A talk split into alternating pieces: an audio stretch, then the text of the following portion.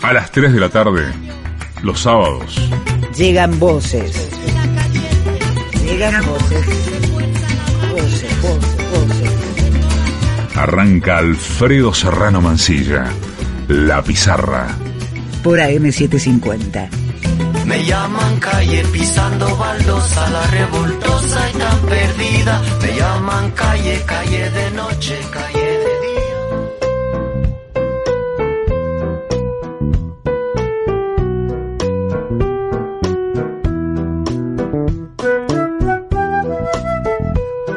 Estoy seguro, muy seguro que hoy voy a tocar un tema mm, bastante tabú.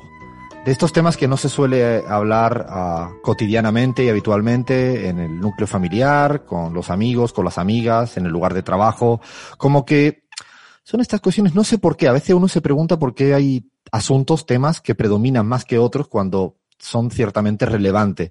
Yo me imagino que es tabú, me imagino que por los que los medios de comunicación no hacen una tarea educativa al respecto, ni siquiera el, el sistema educativo tradicional lo, lo trata de manera precisamente así, como algo importante en la vida. Pero me decidí hace unos días, creo que hará unos 15 días, porque había leído alguna noticia que me hizo, pues, tomar una decisión. A veces ocurre, ¿no? Que, que te informas, te enteras de algo que no tenías ni la más remota idea y que dices, ¿y esto por qué no lo pensé antes y por qué no voy a decidir hacerlo? Y lo comenté la semana pasada así, de rapidito, pero ahora sí me quería mínimamente detener al menos un minuto en esto. Voy, voy y voy a hacer lo que sea necesario legalmente para uh, ser donante de, de cerebro. Eh, sí. No, no piensen que es porque estoy orgulloso de mi cerebro y porque el resto de la humanidad tenga que estudiar lo que Alfredo Serrano Mancilla eh, tenía en su cerebro. No, no, no, no. El ego lo tengo bien, pero tampoco para, para, para tanto. ¿eh? Eh, está ahí donde tiene que estar, pero tampoco como para que, por favor, estudien mi cerebro. No, no, no, no, no. Lo hago porque no sabía la importancia que tiene la que nosotros, nosotras, donemos el cerebro para que los científicos, los investigadores, los que estudian, los que saben, puedan mejorar nuestra salud de los que vienen.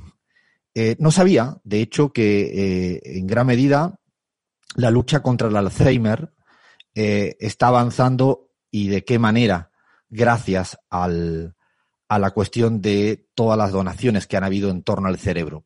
No sé, seguramente ahora se lo preguntaremos a Gaby, que, que de medicina sabe más que yo, seguro, que hay partes que tiene que estudiarse con el material del cerebro. No es posible solo estudiarlo por cuestiones cognitivas ni cuestiones educativas, que también son importantes en la lucha contra el Alzheimer, pero hay que tener el tejido del cerebro. ¿Y para qué necesitamos el cerebro una vez que ya chao, chao, chao, no? Eh, no sabía ni siquiera que gracias a, a donantes de cerebro se había logrado eh, descubrir el tema del Parkinson hace muchas décadas y que además han habido mejoras respecto al tema de la demencia senil. Eh, me parece que no nos quita el sueño, al menos a mí, y me parece que si podemos contribuir nada, con una pizca, para que los científicos puedan seguir haciendo el trabajo, al menos yo pienso en, no sé, en los abuelos, en los papás, mamás, y en los que seremos papás, mamás, abuelos, y en los que vendrán, y si ayudamos a que haya menos Alzheimer, menos Parkinson y menos demencia, seguramente que estaremos contentos. Así que son decisiones de estas raras, hoy las quería compartir precisamente porque creo que toca que deje de ser tabú. Ahora sí, arrancamos. Esto es la pizarra. Dale play fair y pon esa música que te gusta y que me gusta.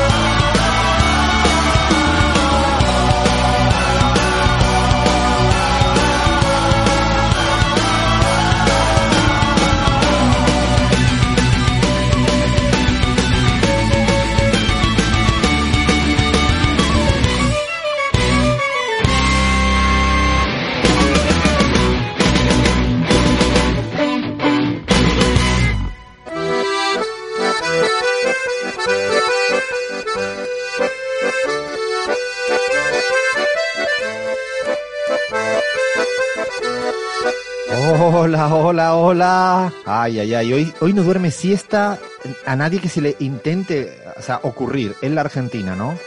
O, alguien apresuradamente en Bolivia, o incluso en el Ecuador. Hoy no duerme siesta nadie. Con esta música que hemos arrancado de Mago de Oz, eh, yo se lo tengo que decir a, a nuestros queridísimos y queridísimas oyentes, estaba viendo las caras del equipazo que tengo, ¿no? Y las caras eran todo, no, era el, el, el gran conocido como carómetro, ¿no? Es, ese, esa cara que, que uno deja entrever si el de enfrente te está gastando una, una broma a la cual te ríes o te cae como el orto, ¿no? Eh, no sé, ahora voy a hacer una ronda porque, eh, y luego había otra cosa que era, pero así eh, se sabe siempre, ¿no? Es el nivel de movimiento de cabeza que iba acompañando a la canción de Mago de Oz. No, había dos cabezas que iban balanceándose junto a la mía, cada vez a más velocidad. A esa gente yo me imagino que sí, que están en la onda Mago de Oz, eh, igual que nuestro Fer Saninelli, que no se deja ver nunca, nuestro jefe de sonido, pero que estoy convencido que estaba ahí moviéndose. Yo, de hecho, me he ido dejando el pelo un poco más largo para esta ocasión, por lo menos para moverlo, ¿no? Porque es que, que es que es con pelo, esto, es, esto va con pelo. Esto es movimiento de cabeza sin pelo, no va. Eh, se intenta, ¿eh? lo he intentado alguna vez, pero me recordaba a, a cuando era más joven, sigo siendo muy joven, eh, pero cuando era más joven, más joven, pues sí, esta canción con algunos colegas. Y además la tienes que cantar casi saltando. Es de, por eso me gusta, porque son de las canciones que son fáciles de bailar. No, pues saltas. Es como jugadores de básquet, ¿no? Jump, jump, salta, salta, salta. Y ahí quedas perfecto, ¿no? Eh, bueno, esto es lo que tenemos los malos bailadores, los malos bailadores, lo voy a decir en andaluz porque si no quedo como, como muy mal. Acá estamos las, los de la pizarra, un sabadito más con muchísimas ganas de hacer radio. Lo dije la semana pasada de broma y esta semana lo repito. Disculpe, Vargas Llosa, Keiko Fujimori no ha sido asumida como presidenta del Perú. Disculpe, lo siento, a la próxima. Usted siga a la próxima. Yo creo, creo, creo, es una iniciativa que planteo para el CELAC y para otros organismos, por no sé, el Grupo de Puebla, que ayer celebró sus, sus dos años es que debemos contratar a Vargas Llosa y a Lilian Tintori cuando queramos ganar una elección y lo ponemos enfrente. O sea, esto es bastante fácil. Yo creo que hay que dejarse ya de manuales, de campañas electorales, ciencia política. Te fichas a Vargas Llosa y a, Tintori, a Lilian Tintori, la mujer de Leopoldo López. Ya si va Leopoldo López, ya victoria, pero esa segura. Si ya, ya llega eh, Leopoldo López junto a Vargas Llosa, no sé, próximas elecciones, eh, por ejemplo, Colombia, ¿no? Listo, no quieres que gane el, candidato de Uribe. Está fácil. Viaje de Vargas Llosa, presenta un libro. Va Macri, ayuda también. O sea, va Mauricio Macri, otra ayudita que le hacemos. Yo creo que los que nos dedicamos a esto deberíamos de, de dejar ya de hacer cualquier cosa. Con esto está todo garantizado, lo vamos a analizar, lo vamos a analizar y voy presentando a, a, a toda, a toda la banda, si no, si no, van a pensar que estoy aquí solo y loco, lo, segundo es cierto, lo primero no. ¿Por qué? Porque tengo un equipazo. Empiezo por Bolivia, no voy a decir el sitio porque seguramente la voy a cagar. O sea, voy a decirle, eh, Gabriela Montaño en Santa Cruz me va a decir, no, estoy en Potosí. Gabriela Montaño, no, Gaby Montaño, ¿cómo está compañera? ¿Cómo va todo? Todo muy bien, eh, con una energía linda este sábado, así que creo que va a ser un programón. Eh, hay, hay mucho que comentar en, en tema internacional. Perú, que fue así un, un, golpe al alma hermoso, así que lindísimo, harto que, que, hablar. Muchas cosas que hablar y además vamos a, aprovecho Gaby, porque vamos a tener una segunda hora muy dedicada a, Bolivia, porque vamos a conversar con eh, Lidia Guayas. ¿Quién es? Una mujer boliviana, aymara, Cholita Escaladora, así ella se autodenomina, y es que se ha convertido en los últimos años en el furor de las montañas en el mundo y en América Latina porque es capaz de llegar a 6.000 metros. Y me imagino, Gaby, que, en su momento te, te, sonaría, ¿no? Fue noticia y no sé, que, que se, que se sentía cuando una mujer hace eso y es noticia en Bolivia. La vamos a conversar con ella en segunda hora, pero ¿la conoces a, esta, a este personaje, Gaby? Sí, sí, no, bueno, no personalmente, pero obviamente eh, he leído de, de, ella muchos reportajes que han hecho a nivel internacional y, y, y, y ha sido la, la, las cholitas escaladoras y las cholitas luchadoras en el alto han sido siempre, bueno, hace bastante tiempo un, un, icono, un icono ¿no? Para, para todos nosotros y todas nosotras. Qué ganas que tengo de hablar con ella en la, en la segunda hora y que nos cuente, nos cuente todo, cómo le dice a todos los hombres eh, bolivianos, yo soy la que voy a subir, yo soy la que voy a subir. Bueno, tengo muchas ganas, muchas ganas en la segunda hora del programa de hablar con, con Lidia. A ver, a ver qué nos cuente, a ver si me animo a hacer alpinismo. Nunca lo he hecho, pero un día llegué al Sahama casi muerto, luego se lo voy a contar. No, no llegué a más de, de 4.000, no, no era capaz. Sigo saludando a la gente. Me voy no a México, es nuestra venezolana, nuestra venezolana, nuestra ex africana. No voy a decir dónde está, si ella quiere decir lo que lo diga, si no jugamos a las adivinas adivinanza. Cris Mar Lujano, ¿cómo estás, compañera? ¿Cómo va todo? Cuando dices jugar, me, me acordaba de jugar a las escondidas, pero no, no estamos escondidos, estamos en Estados Unidos y les cuento porque quizás la semana ¿Cómo que que? viene... Espera, espera, espera, espera, esto no estaba... Sí, en la casa del Álvarez, enemigo, entra, entra, esto no estaba previsto, ¿no?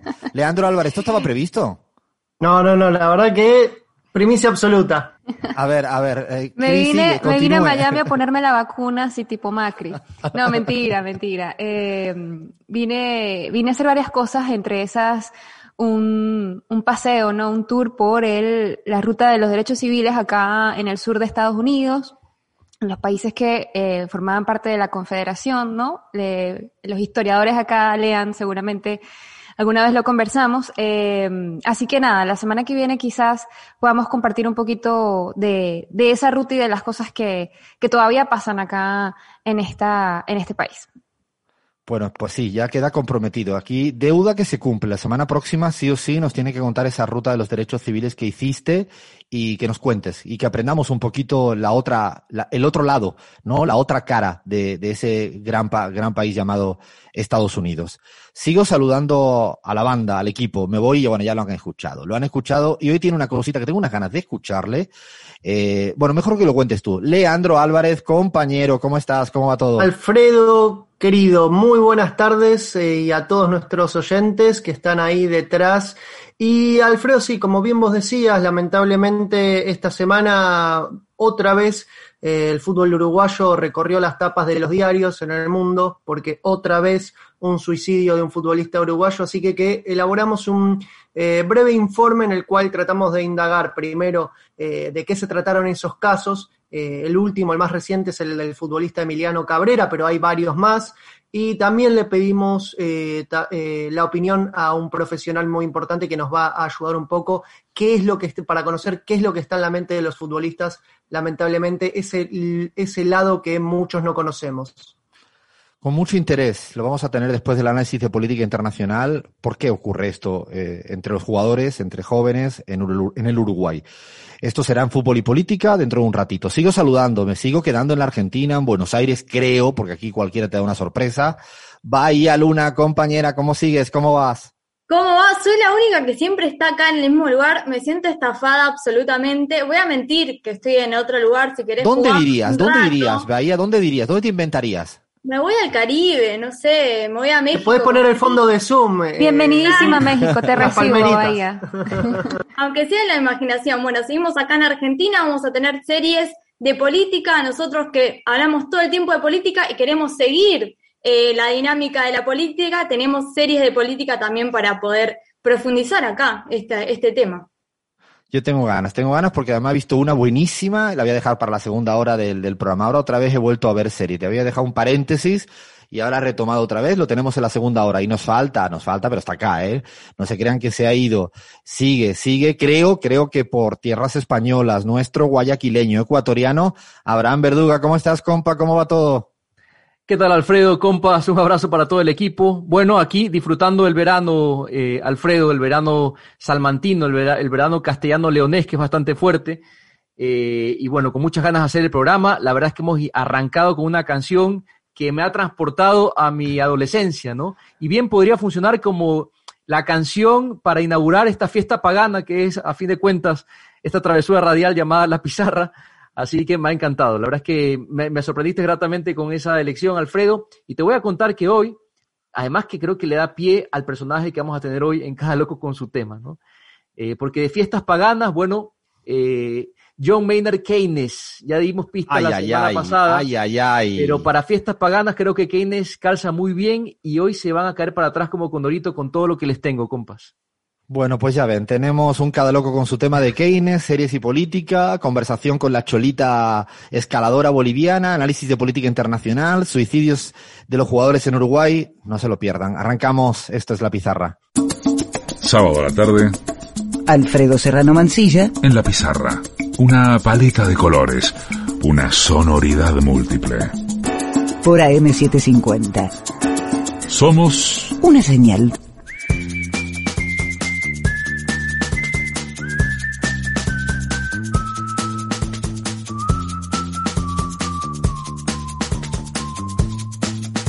Vamos con la vuelta al mundo. La vuelta al mundo, eh, no sé si decir 25 minutos, porque a veces son 23, a veces en torno a 25 minutos toca hacer este análisis de política internacional de lo que ocurre en, en Argentina, en Bolivia, en Ecuador, eh, no sé, en México, en muchos lugares de, del mundo mundial. Y no quiero perder tiempo porque tengo ganas, ganas de centrar, poner hoy el, el epicentro en, en el Perú.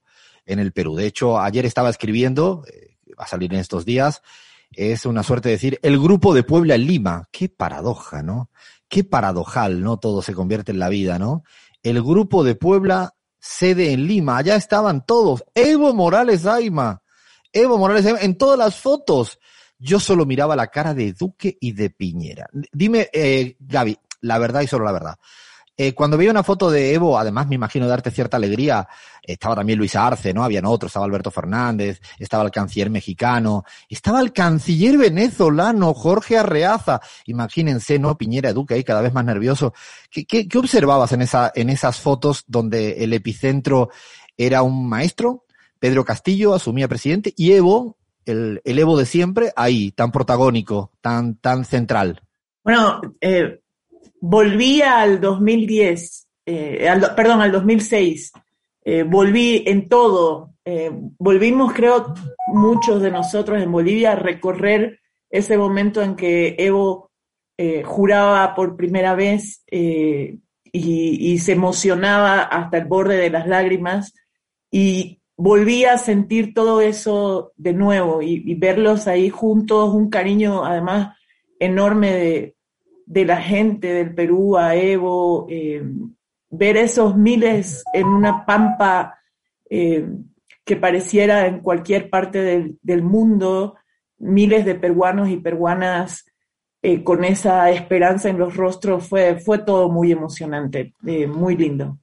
Fue tratado como, como jefe de, de, de, Estado, ¿no? En todos los sentidos, invitado a la, a la ceremonia simbólica de Asunción, a la, a la formal, hasta, bueno, voy a confesarlo, me, me, me, llamaba justo cuando ya estaba de regreso en el día de ayer eh, con una felicidad del Evo tremendo, pero mamá me dijo algo, eh, dice, nos despedimos como hermanos. Y es sí. creo que lo que estás diciendo, Gaby, ¿no? Iba vestido, de hecho, Castillo, que todo el mundo encima, para colmo, iba vestido como Evo. O, claro, pues entonces ya todavía más. ¿Y, y, y qué vienen, cómo vienen los medios de comunicación? Seguro que todos felices, ¿no? Por la, por la asunción, con respeto democrático, uh, ¿no? Porque así es la democracia.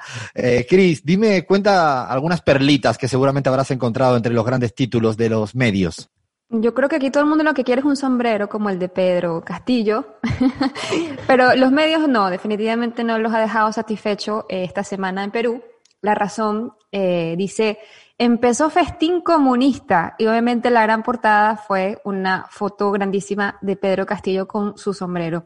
Libertad Digital no le ha gustado que se haya metido con eh, su rey y dice Pedro Castillo insulta gravemente a España y al rey Felipe durante su investidura. Me pregunto si lo mandaría a callar. Sería bueno. Yo, perdona, Cris, yo le pregunté a mi mamá. Mamá, ¿tú te sientes insultada por Pedro Castillo? Y mi mamá me dijo, ¿pero qué dices, hijo mío? Así que, que no, que Libertad Digital hable por ellos y por ellas. Eh, pero por favor, yo creo, muchos nos sentimos muy orgullosos y orgullosas de las palabras de Pedro Castillo hacia la, colon, hacia la colonia, la responsabilidad, y ojalá alguien en España un día pida perdón como, como han pedido otras y otros a lo largo de la historia. De vez en cuando se, se vendría bien un perdón. Sí. Sobre su gabinete, la ABC tampoco se ha quedado callado y dice, un marxista radical será el jefe de gabinete de Castillo en Perú.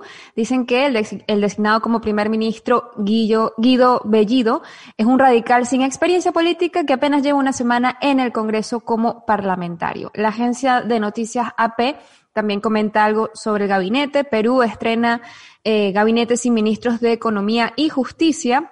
Perú 21 ha criticado directamente a Héctor Bejar diciendo ex guerrillero y admirador de Fidel Castro es el nuevo ministro de Relaciones Exteriores. Se han pasado por alto, por ejemplo, que es licenciado en Derecho y Ciencias Políticas y obviamente los infaltables en cualquier jornada electoral, los mercados. Gestión titula, Bolsa de Valores de Lima abre con fuerte caída tras jurar nuevo gabinete ministerial, Alfredo.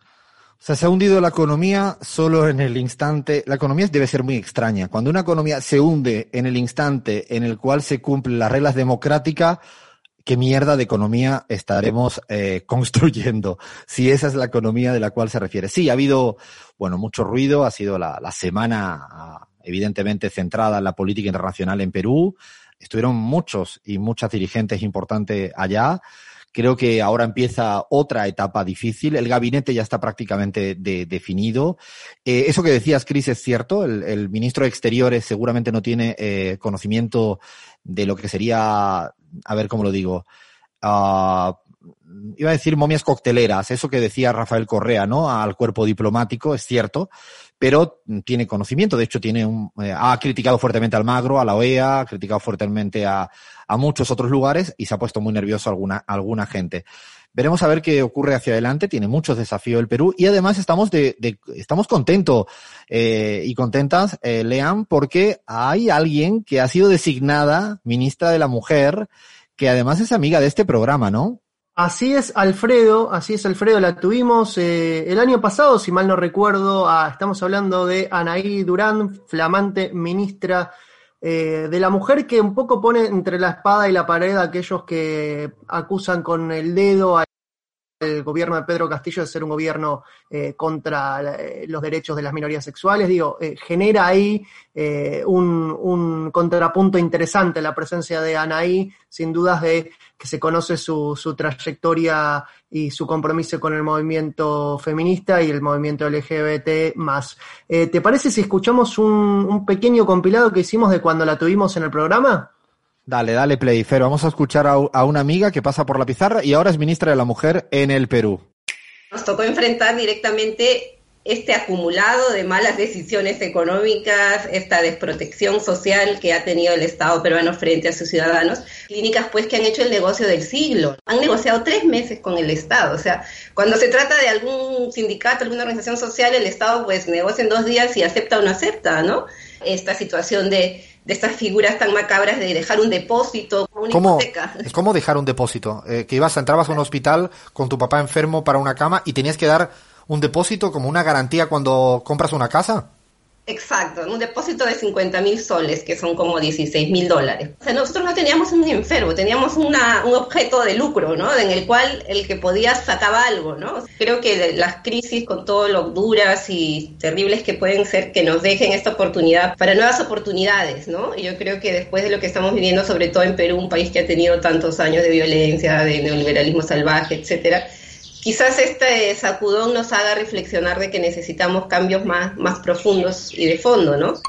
Imaginarse que hablaba eh, en ese momento una militante de la izquierda peruana que se le había, había fallecido su papá por COVID, pero sobre todo por un sistema de salud de mierda, eh, público, porque no tenía plata para poder comprar oxígeno. Y lo hablaba con esa calma y sobre todo con esa ¿no? fortaleza ideológica, eh, apelando a la esperanza. Y hoy, eh, la verdad que uno se pone contento, no solo porque la conocemos, sino también eh, porque sí, creo que cuando los gobiernos están en manos de gente como ella, seguramente habrá más aciertos eh, que errores. Y lanzo una pregunta al aire, Gaby. Eh, que me viene con el Perú y, y, más bien no solo ahora ya hablo de los Vargas Llosa, sino un poco de también de, de cierto sector del progresismo que creo que está como muy intolerante con las contradicciones al interior de los procesos. Eh, creo que, no, no sé si tienes esa, esa lectura a veces. No sé, yo entiendo que pueda haber a lo mejor Guido Bellido, que seguramente tiene declaraciones y posiciones que algunos no compartimos. Pero no sé qué proceso no está exento de contradicciones, tensiones. Me parece que, no sé cómo lo, cómo lo ves, Gaby, pero a veces me impresiona el nivel de, había un autor que hablaba de los inspectores de lo ajeno, ¿no? Que rápidamente le hacen un examen, eh, no sé, desde, eso sí, desde su casa, tranquila, tranquilo. No sé cómo lo ves eso, Gaby, de cara hacia adelante con el gobierno del Perú. Es que yo creo que eh, la derecha intenta permanentemente encontrar fisuras eh, al interior de la izquierda eh, y, y, diferencias, pero quienes realmente, por ejemplo, en el caso del Perú, creemos en la posibilidad de avances en derechos civiles para personas de todo tipo, entre ellos mujeres, personas que tienen una opción sexual diferente a la heterosexual, etcétera. Eh, yo realmente creo que eh, con Pedro Castillo hay posibilidades de hablar. Con Keiko Fujimori no había posibilidades ni de hablar. Esa es la enorme diferencia. Eh, podemos tener posiciones diversas dentro de la izquierda en relación a ciertos temas, pero lo que es seguro es que el pueblo peruano va a tener con quién hablar. Eh, va a tener un presidente que va a tener la disposición de escuchar, de aprender, de entender al otro. Eh, en la derecha esa opción no existe. Y, además, eh, bien lo decías, Lea, ¿no? El hecho de que sitúe, coloque ahí a, Anaí Durán, que no, no, no, no hay ninguna duda, es una muestra inequívoca de lo que estás diciendo, Gaby. Es una predisposición a hablar y seguramente a discrepar al interior de un gobierno que también es resultado de alianzas. Otra vez volvemos a la palabra alianzas. Yo creo que vamos a tener que hacer triples doctorados, ¿no? En la militancia política y afuera de entender las complejidades, las complejidades de las alianzas. A veces no se obtiene una mayoría electoral del 50 y para alcanzarla tiene que sumar varias piezas. Y eso implica tener alianzas y ceder en un acuerdo. Y eso implica a veces tragarse un sapo o dos. Eh, insisto, eh, es parte de lo que vamos a ver en el Perú eh, para hacia adelante. Pasamos del Perú, pasamos página del Perú y me quiero ir a, a, Bolivia. Lo tenemos ahí cerquita y por ahí, Abraham, tenías algunos titulares de cómo viene la mano en Bolivia, aunque después hablaremos de Bolivia seguramente desde otra perspectiva con la, la cholita escaladora boliviana Lidia Guayas eh, pero me interesará y hablar de montañas. Ahora vamos a hablar un poco más de política. Vamos con la política y el deber titula de la siguiente forma, caso de supuesto golpe de Estado, de supuesto golpe de Estado. Justicia envió a 11 jefes militares a prisión por la crisis de 2019. ¿no? Como para empezar, ¿qué les parece, compas? No sé, Gaby, ¿ahí qué, tienes que decir tú al, respecto? Bueno, hay un intento en Bolivia de eh, convertir, eh, digamos, e, ese tipo de titulares en, una, en un hecho de confrontación entre las Fuerzas Armadas y el gobierno de Luis Arce, ¿no? E, esa es la intencionalidad que está por detrás de esto. Y han habido inclusive militares pasivos que han salido eh, a, declarar con, con, con amenazas y yo creo que en un punto de mucho equilibrio han habido autoridades del gobierno de Luis Arce que han respondido que una democracia no va a tolerar amenazas. Eh, y entonces, eh, claro, la prensa está todo el tiempo buscando tensionar ese, este ambiente, ¿no?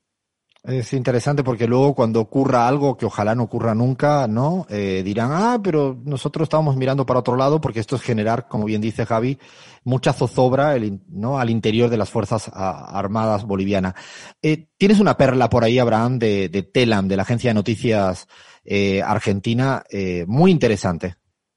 Justicia poética, ¿no? Algunos podrían decir. La Cámara Baja de Estados Unidos pide al gobierno investigar a la Organización de Estados Americanos, a la OEA, por el golpe en Bolivia. La Cámara Baja de Estados Unidos, tal como lo escuchan, ¿qué les parece, compañeros?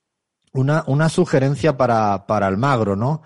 Eh, los gobiernos de Estados Unidos son capaces de utilizarte y luego lanzarte a la basura, ¿eh? Cuidado, señor Almagro, que esto lo han hecho a lo largo de la historia. Ya te utilizaron y ahora son capaces de decir la culpa la tuviste tú y ellos intentar lavarse las manos como Poncio Pilato lo han hecho muchos momentos de la historia.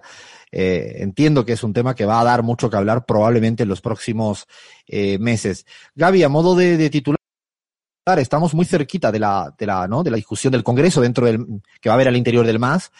Eh, la semana pasada lo comentamos. ¿Qué dirías a modo así de, titulares para la gente que nos escucha en Bolivia y afuera? Yo creo que es el peor momento de la derecha boliviana eh, en términos políticos, ¿no? Eh, tienen a su ex ministro de gobierno, Murillo, tras las rejas en Estados Unidos. El Congreso norteamericano eh, anuncia esta investigación eh, a la OEA y eh, los casos de corrupción en, en, en el gobierno de Yanine Áñez están, han salido a flote de, de manera brutal. Y entonces, claro, están muy nerviosos y lo que intentan de cara al Congreso del MAS es mostrar lo que hablábamos hace un- unos minutos, ¿no? Fisuras. Y, las fisuras reales están en ellos, ¿no? Y, tratan de hacer cortinas de humo todo el tiempo. Pero además, eh, Alfredo, esta semana en Bolivia pasó algo muy importante y es que eh, se cerró el caso de, eh, de el supuesto fraude electoral. La Fiscalía General del Estado cerró ese caso porque hay un informe pericial presentado por la Universidad de Salamanca, eh, por un equipo de expertos de la Universidad de Salamanca, que demuestra que no hubo ninguna manipulación de datos en las elecciones del 2019 eh, y por lo tanto no hubo fraude electoral. Es un, es un buen dato, lo había leído esta semana. No lo había leído en el país de España, ni en la BBC, ni en Clarín, ni en La Nación. Pero, pero ojalá, ojalá se escuche un poco más porque se demuestra lo que quizás muchas y muchos ya sabíamos y defendíamos. Nos vamos de Bolivia y pasamos a México. Cris, ¿tienes por ahí algo? Porque mañana eh, hay un día importante, una consulta importante. Eh, algunos medios se han puesto, no sé, parece que le molestan que se pregunte cosas a la gente, ¿no? Un particular sentido de la democracia que hay en algunos eh, medios y, y políticos y políticas. ¿Qué dice? ¿Qué dicen los al respecto de lo que mañana tenemos en México? Sí, los demócratas selectivos, Alfredo. El país. Juicio a los expresidentes. Una consulta a la medida de López Obrador, de New York Times, porque casi todos los titulares, la verdad, es que, bueno, ha, polarizado mucho la opinión pública, espe- especialmente la de los grandes medios. Dice, el problema para los mexicanos no es la consulta, es la impunidad. Y el de Deutsche Welle dice, México, controvertida consulta para enjuiciar a presidentes. Lo primero que hay que aclarar es que no se va a enjuiciar a los presidentes, se va a abrir la posibilidad, así sí o si no, ¿no?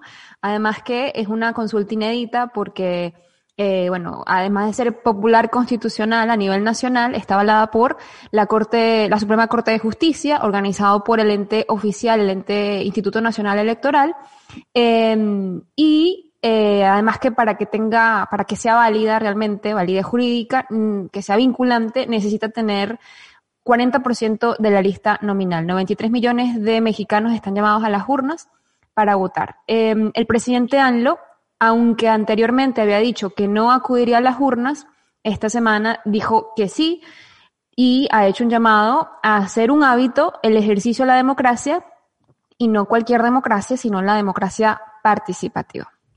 Yo creo que es fundamental eso que, explicabas, ¿no? Eh, el hecho de que no, no es una consulta para enjuiciar, sino para que se abra un proceso judicial. Eso se lo sugerimos a los titulares, a los que hacen titulares. Y también, como bien explicas, eh, 40% de participación para que sea vinculante, lo cual demostrando que se requieren unos mínimos. Lo digo porque a veces se han tomado decisiones en Colombia y en otros países, Chile, con muy baja participación y el presidente AMLO exige un nivel de participación establecido. Eh, nos pegamos un saltito, ya comentaremos la semana que viene los resultados de esa consulta. Para cerrar esta mirada, ya estamos casi sin tiempo, quiero algo del Ecuador. Abraham, no sé, eliges de lo que tenga, eliges lo que quieras, lo que más rabia te dé, eh, eh, lo que tú quieras. Hoy, no sé, buffet. Bueno, las grandes paradojas, ¿no? El comercio que ahora relieva ese espíritu integ- integracionista de Guillermo Lazo, ¿no?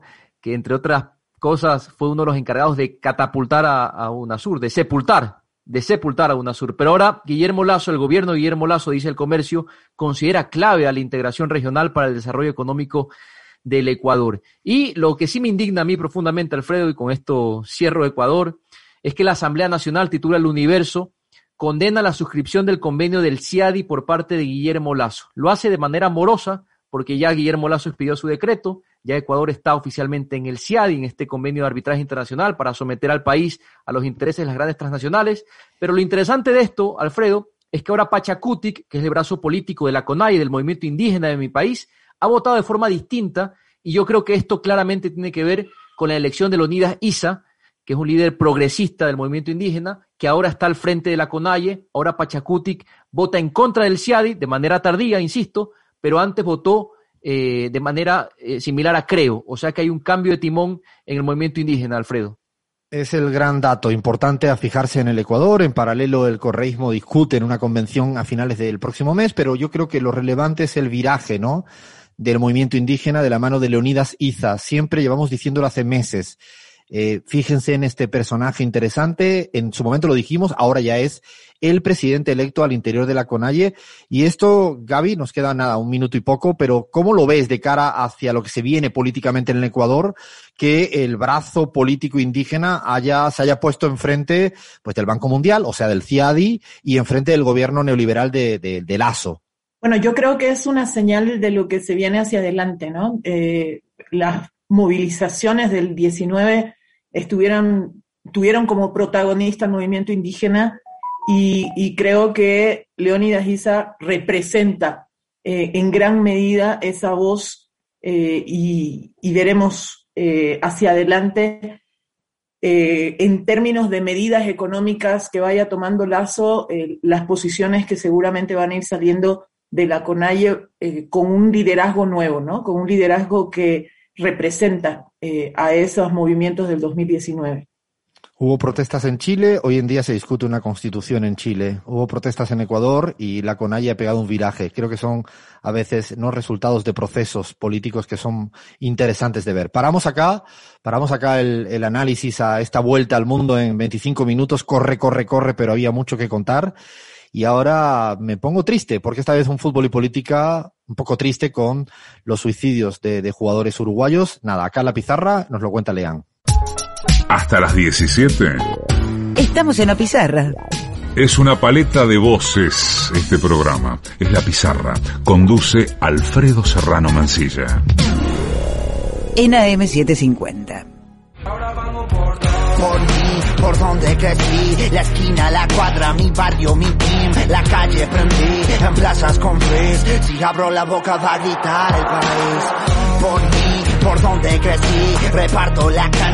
Fútbol y política y malas noticias, malas, malas, malísimas noticias eh, que se vienen sucediendo eh, en el Uruguay, ¿no? Bueno, a mí me, me vienen... Hace varias semanas teníamos preparado esto, Leán, y esta semana eh, tú me, decías en privado, sí o sí tenemos que, explicar qué está ocurriendo, porque realmente sorprende a propios y a extraños que el mundo del fútbol no suele estar vinculado, atado a los suicidios, ¿no? ¿Cómo lo, lo, lo cuentas y cómo lo explicas esto? Sí, Alfredo, eh, lamentablemente estos tres suicidios que vamos a abordar que sucedieron en muy poco tiempo en el fútbol uruguayo nos obliga también a discutir como sociedad un tabú que es la depresión en el mundo del fútbol, un mundo eh, muchas veces tan frívolo, con tanta exigencia y con valores eh, que tienen que ver muchas veces con la masculinidad, pero la masculinidad bien machista y que no nos permite eh, hablar de otra cosa que está por detrás de todo eso, de la sensibilidad y de los problemas eh, muchas veces que tienen los futbolistas que se enfrentan a ese tipo de presión. Hay un audio que me gustaría que escuches, Alfredo, que es de Felipe Rodríguez, que es un jugador del Manucci, un club de la, del fútbol peruano, es un futbolista uruguayo que había surgido eh, futbolísticamente en el Boston River, también como el jugador, eh, el último caso de suicidio que hubo en el fútbol uruguayo, estamos hablando de Emiliano Cabrera, eh, Felucho Rodríguez, como bien, lo conoce, eh, como bien lo conoce en el mundo del fútbol, lo había conocido a Emiliano Cabrera y tuvo estas sentidas palabras después de un partido. Este año ya son tres los casos de futbolistas. Perdí al Morro García, que era mi hermano, en enero. Después, la semana pasada, eh, le pasó a William Martínez y anoche le tocó a Emiliano. Eh, tenemos que hablar. Vivimos en una sociedad machista y el hombre le da, le da vergüenza o miedo decir lo que le pasa. Yo sufrí de depresión cuando estuve en México. Me dio mucha vergüenza, me dio mucho miedo, pero pedí ayuda y pude salir adelante. ¿Qué palabras, no, Lean? Estoy, me he quedado así como bastante parado porque no había escuchado a un futbolista hablar con tanta claridad, con rotundidad, con, ¿no? De algo como tú bien decías que suele ser eh, ocultado, ¿no? Eh, ¿no? Puede ser casualidad que haya ocurrido, seguramente sí en el tiempo, pero debe haber un fenómeno atrás, ¿no, Leán? Sí, Alfredo, eh, ahí Felucho Rodríguez hablaba de estos tres casos que fueron los que conmovieron al fútbol uruguayo. Hace tan solo dos semanas, se, lamentablemente también William Martínez, eh, un defensor uruguayo eh, que también zaguero de 38 años, nada más que, nada más que 38 años estaba disputando un partido de segunda división. Eh, llevaba algunas fechas fuera del plantel debido a que había sido diagnosticado con COVID. Y el jugador William Martínez jugó en muchos lados, jugó incluso en Inglaterra, en el West Bromwich, jugó en Argentina, en Ferro, en Chacarita, un jugador de, vasta trayectoria que eh, casi al final de su carrera eh, lamentablemente se quitó la vida en la Asociación Uruguaya de Fútbol por pedido de la eh, Mutual Uruguaya de Futbolistas Profesionales, decidió suspender la fecha. Lamentablemente, como bien decía Felucho Rodríguez, el caso de, de, de Williams Martínez no es un caso aislado y es algo que nos obliga a hablar de, de la depresión. ¿Por qué? Porque el, según FIFPro, que es algo así como una mutual internacional de, de futbolistas, el 38% de ellos sufre depresión o problemas psicológicos. Estamos hablando de 4 de cada 10. Es eh, muchísimo, es una, es, es, es, una locura esto, digo, porque esto no es un tema tratado habitualmente ni, ni por los medios de comunicación, ni por los dirigentes del fútbol, ni mucho menos, ¿no?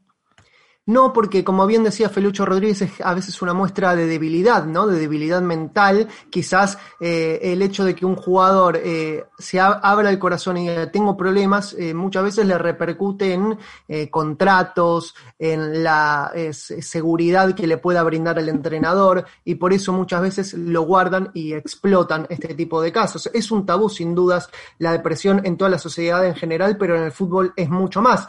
Hay, hubo otros casos, no solamente en el fútbol, uruguayo. Estamos hablando de, eh, por ejemplo, el, alemán Robert Enke, que se suicidó por sufrir depresión por la muerte de su hija. También eh, Justin Fallan, un, futbolista que había asumido su homosexualidad en la década de los 80 y se quitó la vida. El jugador argentino, un joven eh, de tan solo 20 años, Mirko Saric de San Lorenzo, que había sufrido depresión por lesionarse de gravedad, era una gran promesa del fútbol. Y el caso eh, de Santiago El Morro García es el primero que desató este, este, mm, eh, esta, eh, esta seguidilla de, lamentablemente, futbolistas uruguayos que se quitan la vida.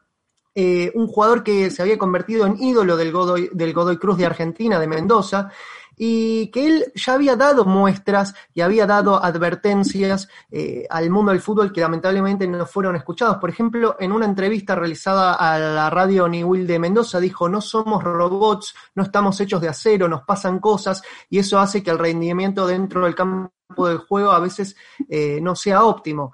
A ver, em, las primeras informaciones eh, sobre, sobre el caso del Morro García dicen que el, que el jugador se encontraba eh, muy, muy deprimido en medio de la pandemia por no poder ver a, su familia. El presidente de Godoy Cruz en su momento le había cuestionado por su falta de profesionalismo y, y él se sentía como colgado del club.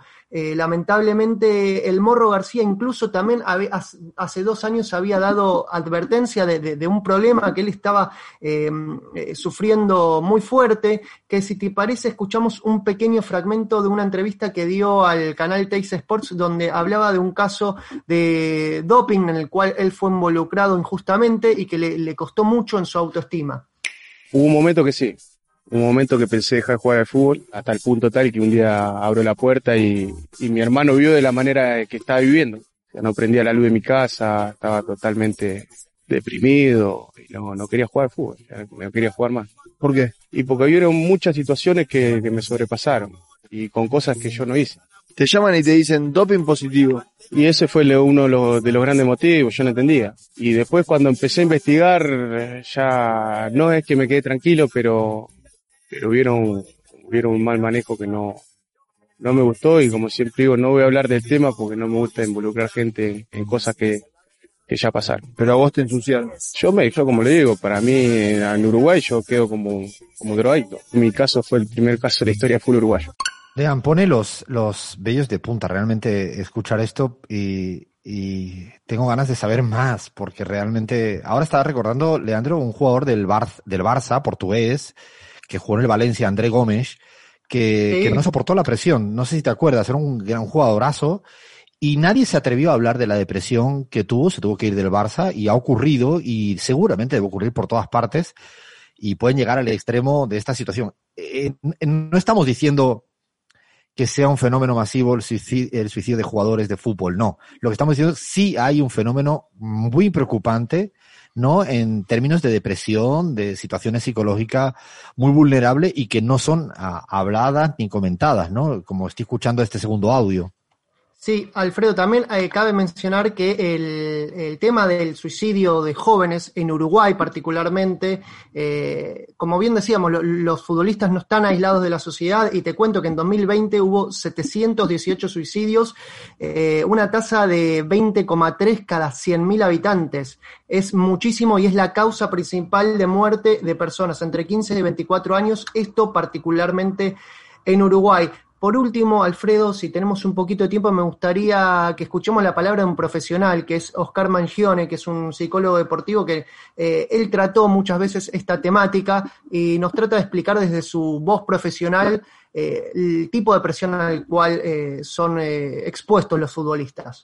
El futbolista a los 30 años ya se siente grande, se siente viejo, en plena auge del desarrollo de un ser humano y además la apuesta es toda a eso porque requiere entrenamiento, convivencia con plantel, concentraciones y responder a, la demanda de muchísimas personas con motricidad fina. Todo esto es muy difícil y entonces se logra la fama a veces, se logra gloria a veces, pero la precariedad de sostenimiento de este lugar hace que la edad o cualquier cuestión que atente contra la estabilidad de esto haga que uno eh, deje de tener un lugar por el cual luchó toda la vida.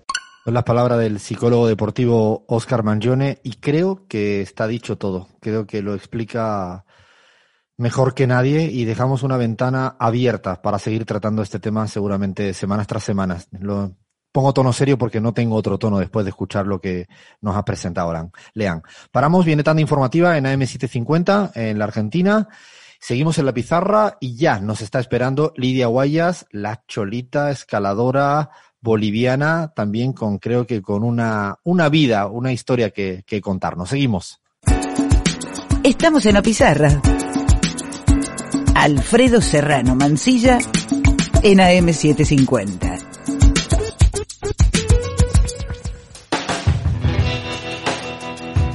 Hoy, en esta travesura radial llamada La Pizarra, estamos con Lidia Guaillas, mujer aymara, boliviana, muy conocida por ser el alma mater de las famosas cholitas escaladoras de Bolivia. Un auténtico privilegio, honor tenerte aquí con nosotros en este programa de radio que se escucha en Argentina, en Ecuador, en España y también en Bolivia. ¿Cómo estás, Lidia? Bueno, muy buenos días, Alfredo, al programa en la pizarra, y darles un gran saludo, ¿no? Desde, desde Bolivia. Eh, bueno, me voy a presentar. Mi nombre es Lidia Huellas Estrada y soy coordinadora de las Cholitas Escaladoras de Bolivia. ¿De qué lugar de Bolivia eres, Lidia? Bueno, yo soy de la ciudad del Alto, que está a una altura siquiera de 4.200 sobre el nivel del mar. Y eh, queríamos, siempre empezamos en esta charla en la pizarra, empezamos siempre hablando de los sueños, pero los sueños cuando uno está dormido. ¿Te acuerdas de lo que sueñas, Lidia, o no? Sí, claro, siempre, bueno, ¿no? Mis sueños también me lleva, es mucha realidad para mí, mis sueños. ¿De chica te acuerdas de lo que soñaba habitualmente o ya no, no, no recuerdas ese periodo cuando eras niña y soñabas todo el tiempo? Bueno, yo, yo soñaba, ¿no? Claro, de niña y todo, ¿no? Pero, bueno, los sueños también, ya creo que ya, ya tengo la suficiente edad y más o menos que, bueno, vagamente me recuerdo ya de mis sueños. ¿Cómo era Lidia en el alto de pequeña? ¿Era una chica rebelde, traviesa, obediente, buena estudiante, lo contrario? ¿Cómo eras? Bueno, Lidia de muy niña, bueno, muy sufrida, porque mi papi murió a mis cuatro años y soy hermana eh, de seis hermanos. Y así que para, para mi madre, mm, una vida muy tirante, en lo cual, ¿no? Eh, de muy niños hemos tenido que trabajar, yo y mis hermanos, o sea que una realidad muy cruda para, para mi niñez, pero siempre soñando, ¿no? Y yo muy inquieta, muy traviesa siempre desde, desde muy niña, en lo cual mi, mi madre siempre me decía, ¿no? Tú deberías de ser varón, no mujer, eh, porque a mí me gustaba, bueno, las cosas imposibles y realmente, bueno, yo, a mí me gustaba, ¿no? Subirme a las paredes y saltar desde las paredes y realmente mi mami siempre decía, no, muy inquieta eres, no sé por qué serás la única de mis hijos, vos eres muy inquieta, me decía mi madre, ¿no?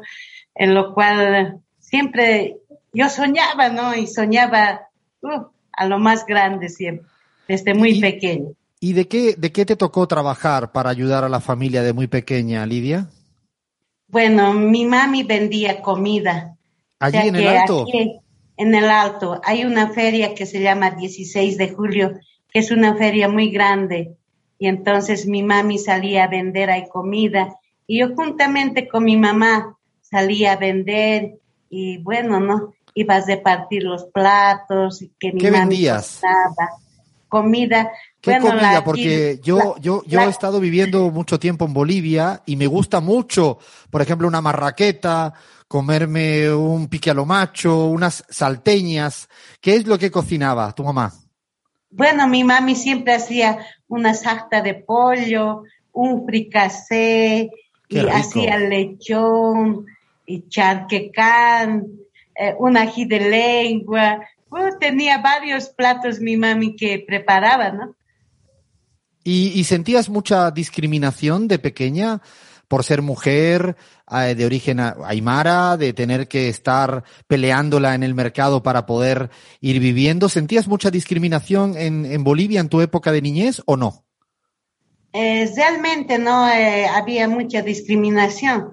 Claro, no en el mercado, ¿no? Más que todo en el colegio porque en el colegio no, no podías ir vestida de, con tu pollerita y tenías que, si querías ir al colegio, tenías que ponerte el pantalón y el guardapolvo porque eh, de pollera no nos permitían ir al colegio. Y, y te pregunto qué relación tienes tú, eh, trabajabas ayudándole a tu mamá, luego qué hiciste más de tipo de trabajo cuando ya eras eh, joven.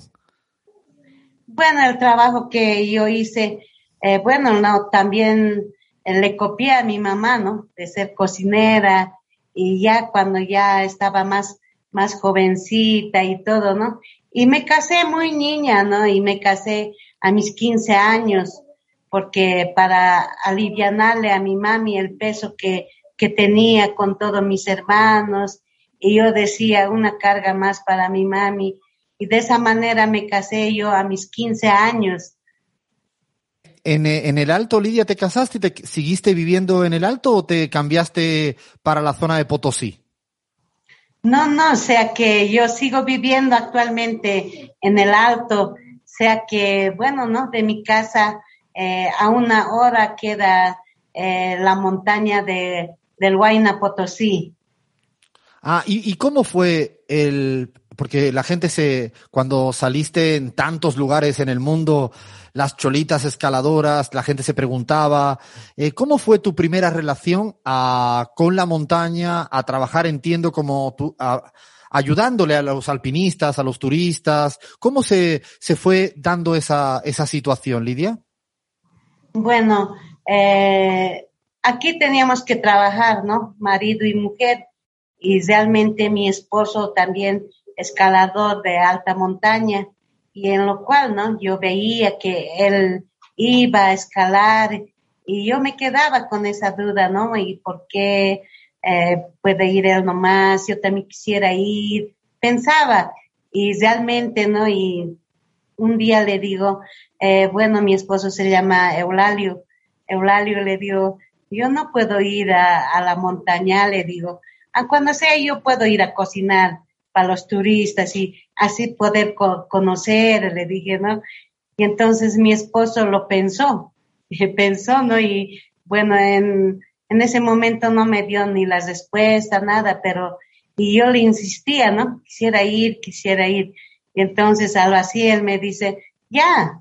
Entonces, eh, ¿te animas? Me dice, puedes ir a cocinar para los turistas. Claro, le digo, yo puedo cocinar, pero también tenía yo una duda. ¿Y qué comían los turistas, no?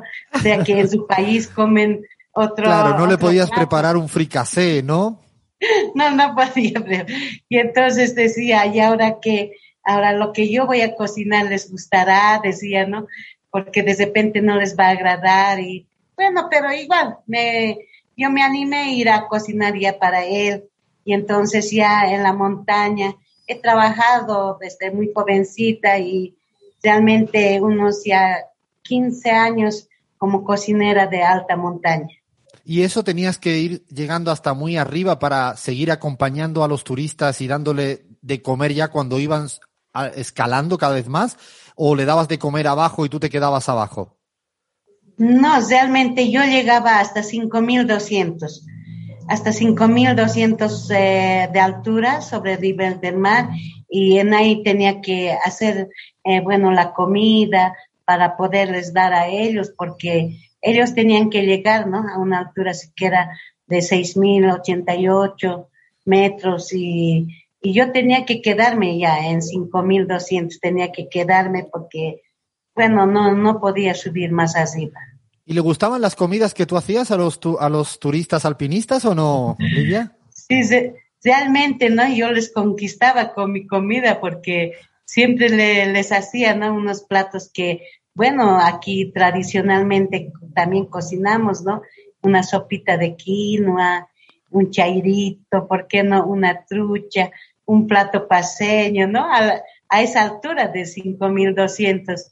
Y realmente se quedaban ellos muy satisfechos, ¿no? De, bueno, de lo que yo les brindaba la comida que yo cocinaba. Y ahí es donde hay un momento que yo quiero saber y la gente que nos escucha quiere saber. Claro, eh, en principio, desde una mirada más machista, la mujer tiene que cocinar y se tiene que quedar ahí y el hombre tiene que ser el que pueda seguir subiendo. Cuando tú decides decir, hasta aquí llegamos, yo tengo ganas también de acompañarles un poquito más arriba o subir un poco más o lo voy a hacer yo solo y voy a subir. ¿Cómo fue ese cambio? Porque es realmente muy valiente, digo, en una sociedad muy machista, ¿no? No solo en Bolivia, yo me atrevo a decir que en toda América Latina.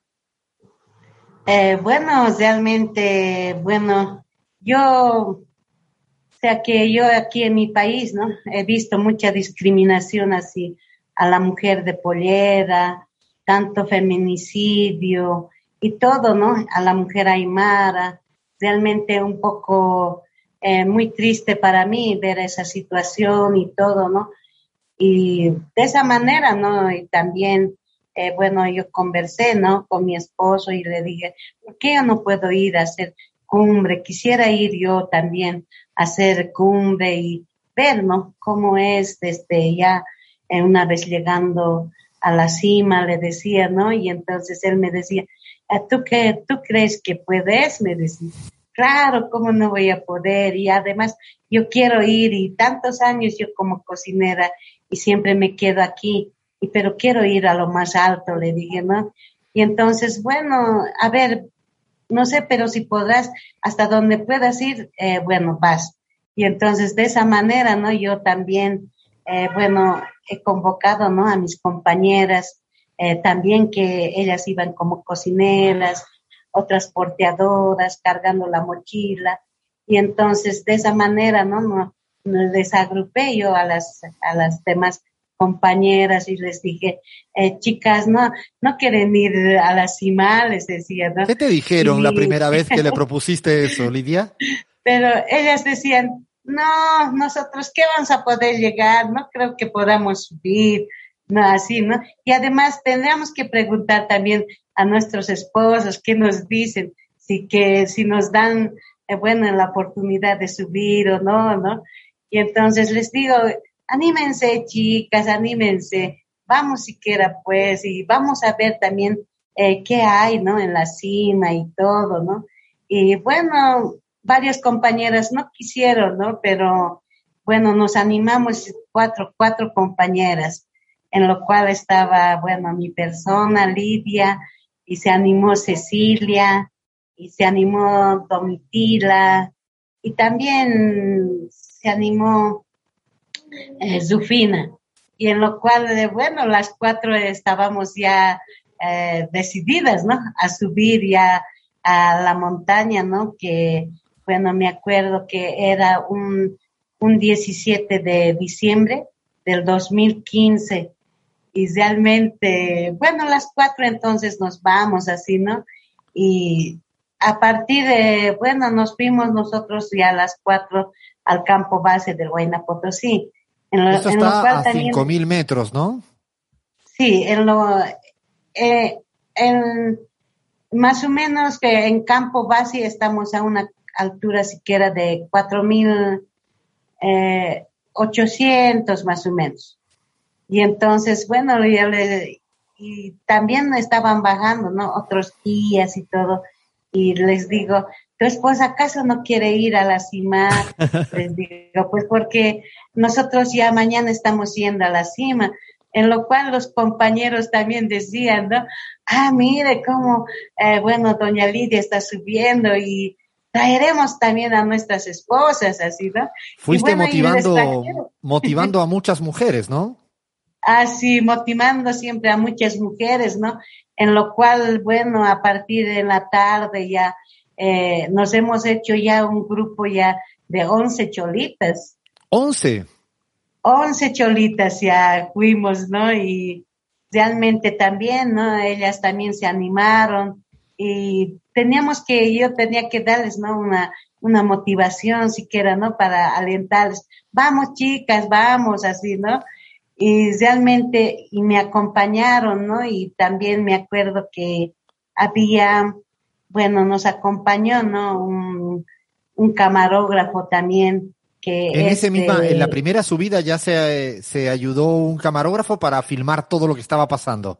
Para filmar todo lo que estaba pasando y era este un periodista AP y eh, era su nombre, ¿no? AP.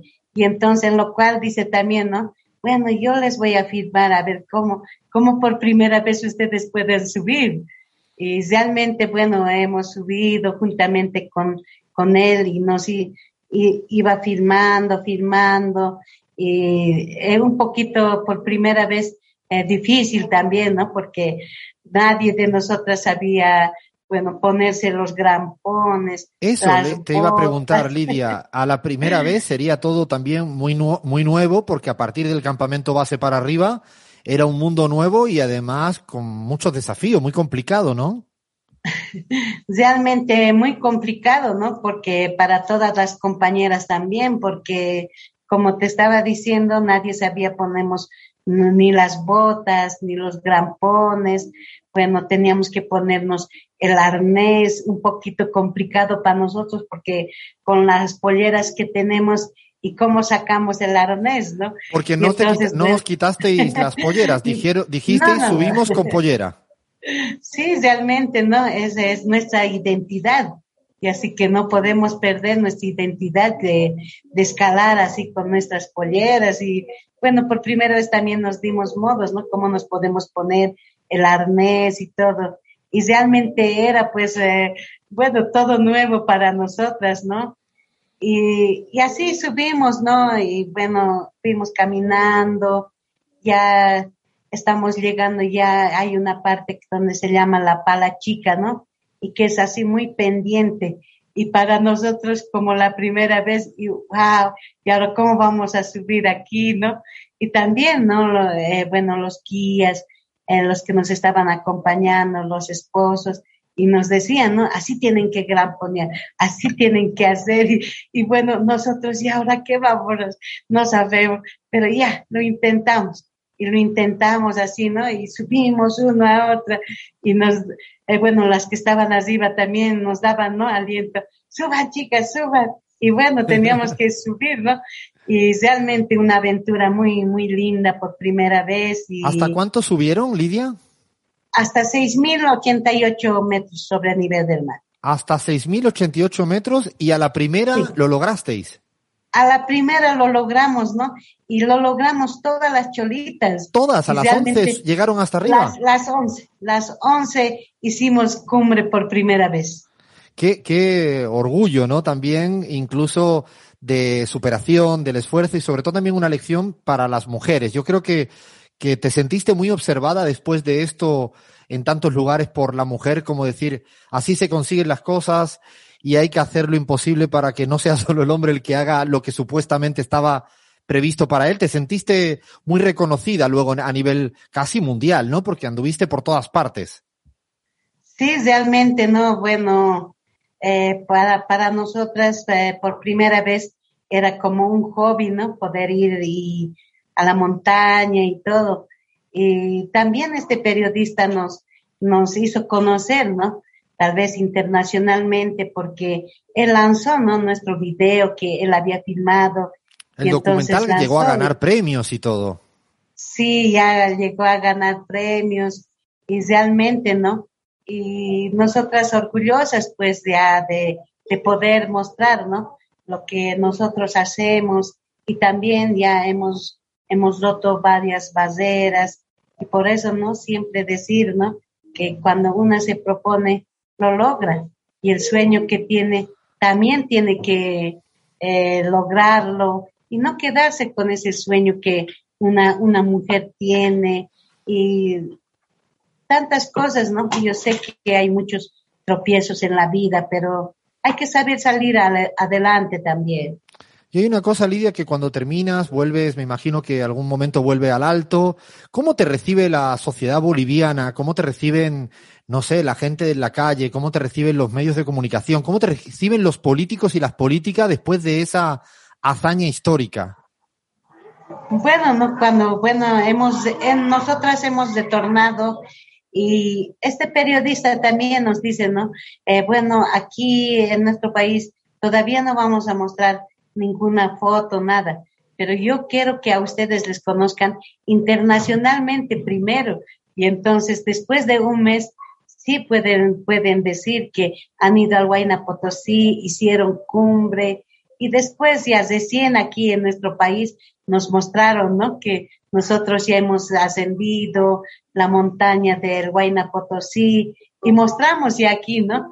Lo que hemos hecho, en lo cual los periodistas, uh, todos pues se admiraron de nosotras, ¿no?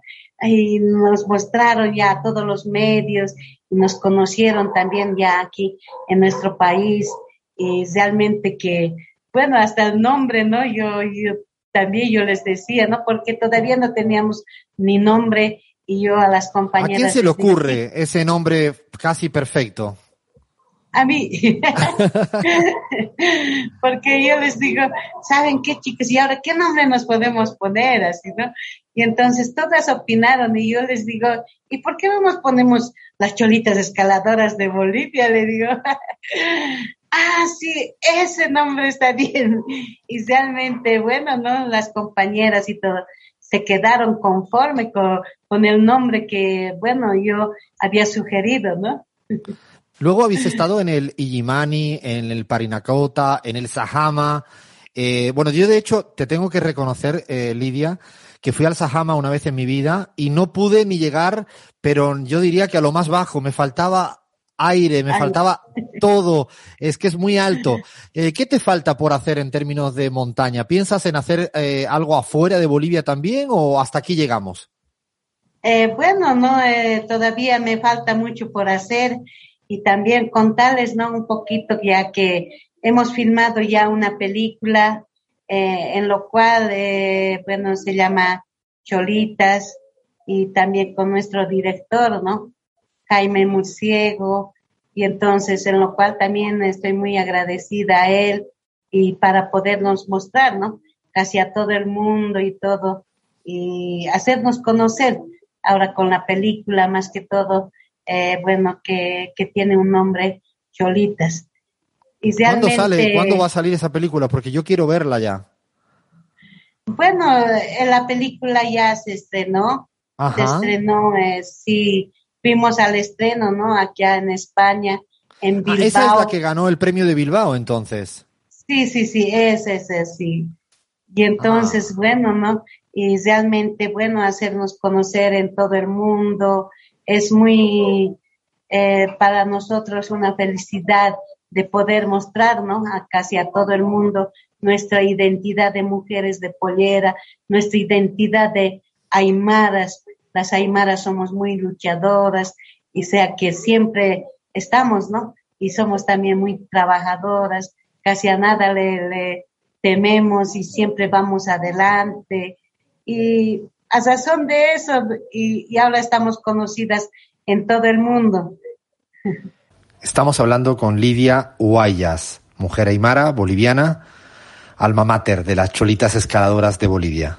Y una pregunta, Lidia, ¿cómo fue, re- cómo fue recibida vuestra hazaña en el mundo profesional del alpinismo? ¿Cómo os miraban? ¿Sorprendidos? ¿Aplaudían? ¿Cómo fue esa relación cuando ya se dio a conocer todo lo vuestro?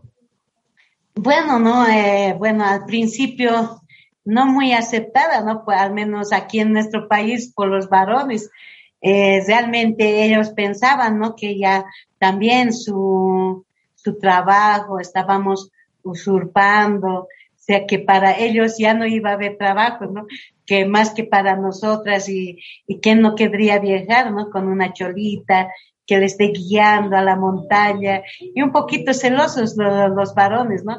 En lo cual al principio no nos han aceptado, pero poco a poco, ¿no? Le, también le íbamos a convenciendo que sí podemos escalar, miren, tantas montañas ya hemos hecho, más de seis miles, y, y poco a poco, ¿no? Y entramos ya juntamente con ellos, y ahora sí, ya recién nos aceptan, ¿no? Que también nosotros sí podemos, podemos hacer, eh, trabajar igual que los varones también.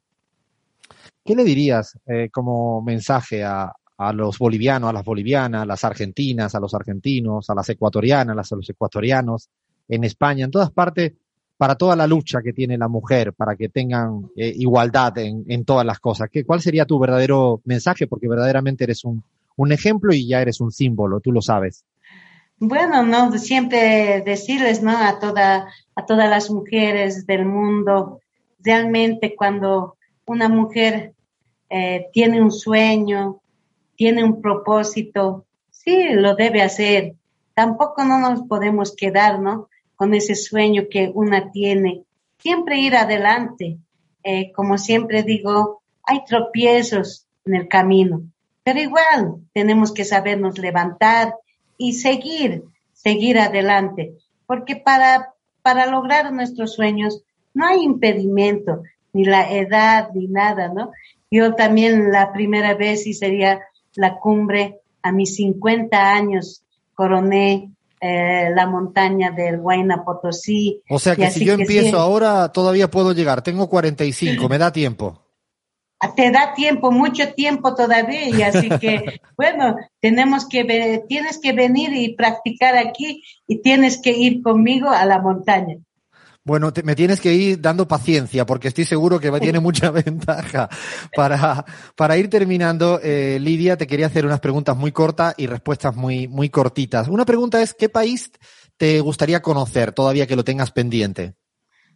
Bueno, no, yo quisiera conocer, ¿no? Va- bueno, varios países también y realmente, ¿no? Quisiera conocer también, eh, bueno, mi, mi sueño siempre ha sido ir, estar tal vez por Estados Unidos y también eh, varios países que quisiera conocer porque ah, Italia, que tienen unas eh, montañas muy hermosas, me, me decían, ¿no? Y por qué no también ir a conocer esos países para poder también, ¿no? Ir a escalar allá y entonces eh, siempre ha sido mi sueño, ¿no? Tal vez salir ya fuera de mi país, de Bolivia y realmente, bueno, yo pienso que todos mis sueños se me están cumpliendo y poco a poco estoy llegando a conocer ya varios países y todo, ¿no? Ahora nuestra última bueno, nuestra última, nuestro último sueño y nuestro último desafío que lo queremos hacer. También es ir, ¿no? A la, a la montaña más alta del mundo, como es el Everest. Ah, qué bonito, qué, qué lindo. Ya, va, va, va, seguramente lo vas a lograr también. Si te, si te digo eh, que me digas una comida favorita boliviana. Bueno, al menos eh, de mí mi, mi plato favorito es pues el lechón. Eh, si te pido, eh, si te dieran superpoderes, dime uno que te gustaría tener. Bueno, a mí me, me gustaría tener, ¿no? Eh, bueno, siempre me preguntaban, ¿no? De niña, qué, qué, en qué yo pensaba, ¿no? Y realmente era, digamos, ¿no? Mi su- superhéroe para entonces, cuando yo era niña, era mi su- superhéroe, era Superman. y ese poder yo quería tener porque para poder volar igual que él. ¿Y una profesión que todavía te gustaría hacer en lo que te queda de vida, que seguramente es mucho? Bueno, la profesión que yo quisiera tener es ahora que ser profesional, ¿no? Ser profesional aquí, ya tener más cursos para, para ser una guía profesional de altura, de montañas.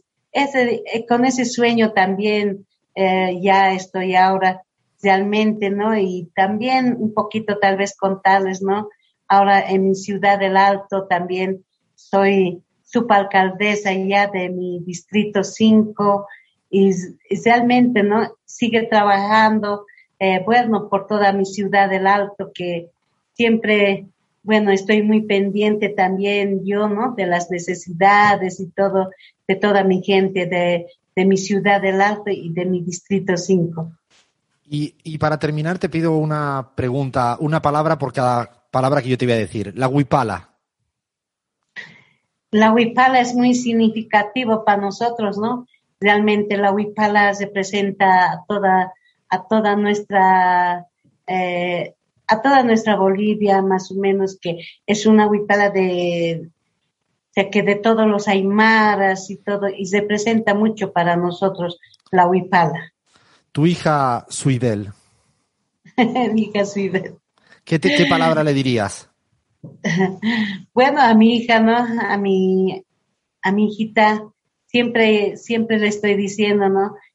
Hija, siempre tienes que hacer lo que tú sueñas, lo que tú quieres. Y así que juntamente también ella va conmigo a las montañas y decirle, ¿no? Que siga adelante mi hija, que siga también los pasos, bueno, que he iniciado. Ella es joven y tiene mucho más futuro todavía que yo. Y entonces que siga adelante. Y realmente también todas las mujeres jóvenes, eh, niñas, sigan adelante y vayan siempre mediante Dios se consigue todo también. Y los sueños no se deben de quedar así, siempre debemos lograrlo.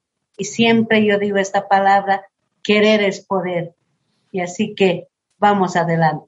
¿Sufriste mucho, Lidia, el golpe de Estado en Bolivia cuando se dio? Sí, realmente no solamente yo sufrí, ¿no? sino que sufrió toda, todo nuestro país. Realmente había mucho, o sea que para nosotros eh, bastante crueldad, ¿no? Y a la mujer de, de Poliera también, ¿no? Eh, bueno, hasta los hermanos eh, bolivianos mismos nos atacaban y realmente lo hemos pasado muy mal. Afortunadamente se quedó esa página atrás y ojalá no vuelva, no vuelva nunca más. Para terminar, Lidia, y dándote mucho las gracias, déjame una palabra que te guste mucho escrita en nuestra pizarra, en nuestro programa de radio. Esa palabra que siempre yo voy a decir y lo voy a reiterar en varias ocasiones. Mi palabra es querer poder. Y es Nos una quedamos. palabra muy significativa para mí. Nos quedamos con esa hermosa palabra, esa hermosa reflexión. Mil gracias, Lidia, por estar este ratito conversando con nosotros en nuestro programa de Radio en la Pizarra, acá en la Argentina, en el Ecuador, en España y también en Bolivia. Gracias, Lidia, y hasta la próxima. Ya voy a ir a verte a que me enseñes a subir hasta 5.000 y ya me quedo contento. Gracias. Bueno, muchas gracias por la entrevista. Bueno, espero les habrá gustado, ¿no? Mi historia, para que también puedan escuchar muchas mujeres de todo el mundo y realmente querer es poder. Gracias, Lidia. Un fuerte abrazo. Igualmente. Chao. Seguimos en la pizarra con Alfredo Serrano Mancilla en AM750. Cada loco con su tema, que contra gustos disputa. Ahora vamos con, con nuestro segmento de cada loco con su tema, aunque todavía estoy un poco con el chuchaki, chaki, la resaca de la conversación fascinante que, que, que hemos tenido con, con Lidia Guayas. Ha habido momentos que me costaba, me costaba porque además, qué capacidad, ¿no? A mí cuando encuentro una feminista de estas de verdad auténtica que te lo cuenta como te lo cuenta, te lo cuenta con una autenticidad, no sé, yo me, realmente no sé ni qué, no sabía, no, tenía ganas de hablar con ella todo el tiempo, todo el tiempo y se lo agradezco muchísimo y le tomo la palabra. Gaby, te vas a sumar conmigo a subir allí al Sahama 6.000 metros, ¿no? Cuando vayamos a Bolivia de la mano de Lidia. ¿Me, aceptas esto o no te atreves? No, atreverme me atrevo. Si, si soporta el cuerpo, veremos. Ok, sin vinito, sin cervecita, eso es lo que vamos a tener que extrañar, pero bueno, nos ponemos las manos de, de, Lidia Guayas y veremos. Y ahora eh, hemos hoy sacrificado nuestro provocador serial, a Guillo Glietti, le pedimos disculpa, pero lo dejamos para la semana próxima. Hay mucho, mucho material todavía y, no nos da tiempo a meter todo, pero no quiero, no quiero dejar de hablar de este loco con su tema que la semana pasada ya teníamos ganas, Abraham, y creo que si no hablamos de lo conocido, de lo economía ni de teoría económica, cosa que no tengo ganas de escuchar nada de eso, eh, cuéntame la parte de telenovela de este personaje, pero personaje donde los hubiera. Un personaje realmente que hemos descubierto, porque todos podemos intuir por dónde va Keynes, pero de su vida privada muy poco. ¿ah? El economista más importante del siglo XX, pero fue a su vez muchas otras cosas, y aquí lo vamos a repasar, compañeros. Digamos que uno de sus mejores amigos, Leonard Wolf, escribió un día que Keynes era un caballero, un funcionario, un especulador, un empresario, un escritor, un granjero, un galerista, un estadista, un director de teatro, un coleccionista de libros y media docena de cosas más. Y sí, también, también era un economista. O sea que, imagínense. Uno se alegra, Abraham, cuando uno escucha que a un economista le pueden decir otras cosas que no sea economista, es como que me vengo arriba. Tal cual. Era mucho más que un economista, sin duda alguna, ¿no? Eh, en todo caso, estas grandes coincidencias que me parece interesante resaltar, Keynes nace un 5 de junio y esto coincide con el natalicio de Adam Smith, otro gran economista. No sabía, qué increíble. Imagínate. En, 1803, en 1883, Smith nació el mismo día, pero en 1723 se llevaban apenas 160 años. Pero bueno, vamos a saltarnos, compas, toda la parte eh, relativa a sus aportes en, economía, para centrarnos más bien en su parte personal, ¿no? Eh, que, insisto, debería, hacer una, debería hacerse una película, no sé si exista por ahí, pero me parece que, vale la pena. Fue un hombre de su tiempo, dicen muchos, la Inglaterra de la época eduardiana es el contexto donde se mueve Keynes, tiene una mentalidad abierta eh, por nacimiento, por educación, por intereses además. Sus ideas económicas fueron revolucionarias, pero no podían explicarse, no podrían explicarse sin entender el contexto en el que surgen, en, un carácter iconoclasta, una sociedad liberal en lo intelectual, ultra rígida en lo social, eh, y Keynes, bueno, era bastante liberal, ¿no? Digamos, en la parte eh, personal, ¿no? Eh, lo primero, compas, no sé si ustedes sabían que Keynes fue homosexual, ¿no? Siempre se habla de, de, su matrimonio con esta rusa, que la Una bailarina, ¿no era? Lopokova, efectivamente, una, una bailarina muy famosa, Lidia Lopokova, pero antes de su, digamos, su, su relación con Lidia Lopokova, eh, adivinen cuántos amantes tuvo Keynes, compañeros. Más o menos lancen un número si, si se atreven. No Amantes sé, varones, no, ¿no? no, no nos pongas en este, en este umbrete, ¿no? O sea, no sé, 1500, así, y va y va a pensar todo el mundo que esto es lo habitual, ¿no? 365, uno por cada día del año. Bueno, eh, podemos, hay que decir que difícilmente se los puede contabilizar, ¿no? No hay datos eh, de cuántas personas pasaron por alcoba de Keynes, pero era un homosexual eh, militante, digamos, rechazó su anterior vida sexual casi de la misma forma en la que renegó la teoría económica clásica una vez que conoce a la bailarina Lopokova, pero bueno, efectivamente, era un hombre promiscuo, eh, sorprende incluso hoy en día, pero la práctica del cruising, que era una práctica muy habitual en Inglaterra en esa época, era algo habitual entre los homosexuales de la época eduardiana, y eh, Keynes disfrutaba del sexo con todo el mundo y en todas partes, así lo dicen sus biógrafos. En su diario se encuentran siempre el nombre o la descripción de sus amantes, porque además esto lo escribió Keynes, lo dejó registrado. Y el lugar donde se produjo, donde se produjeron muchos sus encuentros sexuales, bueno, también están registrados, están documentados por el mismo Keynes. El mozo de cuadra en Park Lane, el sueco de la Galería Nacional, así los titulaba él, el soldado de los baños, el recluta francés, el chantajista, el A mí me interesa mucho más esto que la teoría económica. Y mira que la teoría económica me interesaba. Yo creo que si Axel Kisilov se hubiera dado cuenta de todo este lado, no hace la tesis doctoral sobre lo que la hizo. Bueno, imagínate, tenía un nombre para cada amante, ¿no? El judío, el gran duque Cirilio en los baños de París, en fin, todo eh, minuciosamente registrado, ¿no? Eh, bueno, también los críticos... Para, para, para, en los baños de París. Creo En que ahí Keynes nos dio una pista de a dónde le gustaba tener intimidad, ¿no? Esto Sigue Abraham, sigue, compa. sigue Abraham, por favor, que esto se está poniendo. Yo sé por dónde va todo esto. Si yo ya conozco, si ya esto está empiezan todo las pactado. fantasías. Escuchen Esto esto, me parece, empieza- esto me parece una perla. ¿ah? Los críticos de Keynes asocian su orientación sexual a sus ideas económicas, pero en sentido opuesto. Un profesor... No, ya me, eh, no, eh, estoy, estoy por llamar a Guillermo Glietti. Llámenlo, a ver si lo localizamos. Que esto es, no, no, no, no, no. Bueno, Cuidado sigue, los economistas, ¿ah? que se les puede hacer un, un psicoanálisis también. El profesor de la Universidad de Harvard, eh, Neil Ferguson, aseguró que a Keynes le traía sin cuidado largo plazo porque no tenía descendencia y no le iba a tener nunca, pues era hasta ese momento homosexual. Ah, Según de ahí la frase, de la frase del desprecio al largo plazo, que de hecho yo la, siempre que puedo Exacto. la cito, que él, di- no, ahora lo entiendo todo, bueno, sigue, sigue, no me quiero meter en esto, estoy como pisando con una delicadeza que nadie se imagina. Ah, hay que decir que Neil Ferguson es, es un liberal, pero no en lo social, sino en lo económico. eh, hay que decirlo. ¿no? Eh, exacto. Bueno, decía Ferguson que, que Keynes tenía una visión egoísta del mundo porque era un degenerado, entonces por eso no le importaba un carajo de largo plazo, ¿no? Bueno, si quieren hablemos de otras cosas más edificantes. Eh, eh, era un amante de la pintura, ¿no? Era un amante de la pintura y realmente era un coleccionista de arte.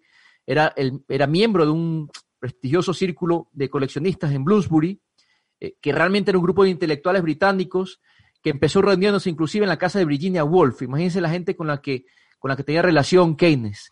Era un ávido colector de arte, compas, y además fue parte del Consejo de Arte Británico, de hecho fue su fundador.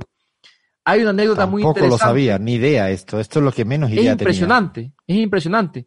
Eh, de hecho, Keynes tiene entre su gran colección, no solo de arte, sino también tiene escritos, por ejemplo, de, de grandes científicos históricos de Gran Bretaña. Tiene, por ejemplo, escritos, se le encontró en su gran colección de, de- de- de escritos, de manuscritos antiguos. Eh, tiene escritos, inclusive, compas, de Newton. Imagínense ustedes, de Newton, de la ley de la gravedad, en- en- en- dentro de su colección. O sea, este, ya veo que el personaje, dicho de manera así, es poliédrico en el mejor sentido del término, ¿no? Ah, ¿no? Atendía muchas dimensiones y eso está buenísimo. Al final es lo que cada, ¿no? No se sabe a veces estos líderes o estos personajes reconocidos solo por una determinada cuestión. Es un economista y un montón de cosas más. Fue además un agnóstico hasta su muerte, nunca pudo tomarse la religión en serio, se refería a la religión como una extraña aberración de la mente humana, de todas formas creía que los valores que impulsaba a la religión eran algo bueno para la sociedad. Eh, lo que les conté de la bailarina rusa, ¿no? Lidia Lopokova, da para hacer también un catálogo con su tema, porque es un personajazo. Se conocieron en Londres cuando ella interpretó una obra que si bien fracasó, sirvió como mo- momento para que su historia de amor comenzara con Keynes, ¿no? Eh, en el prefacio de la edición alemana de la teoría general de Keynes se indica que las políticas activas que impulsaba el gobierno alemán de la época, liderado por Hitler, compas, estaba en línea con las propuestas de las políticas económicas de su obra. Imagínense ustedes. Este hecho, sin embargo, como consideran algunos de sus contemporáneos, eh, no implicaba para nada apoyar las visiones políticas de Hitler. Lo que les decía, se podían llegar a encontrar dentro de su colección papeles personales de Isaac Newton.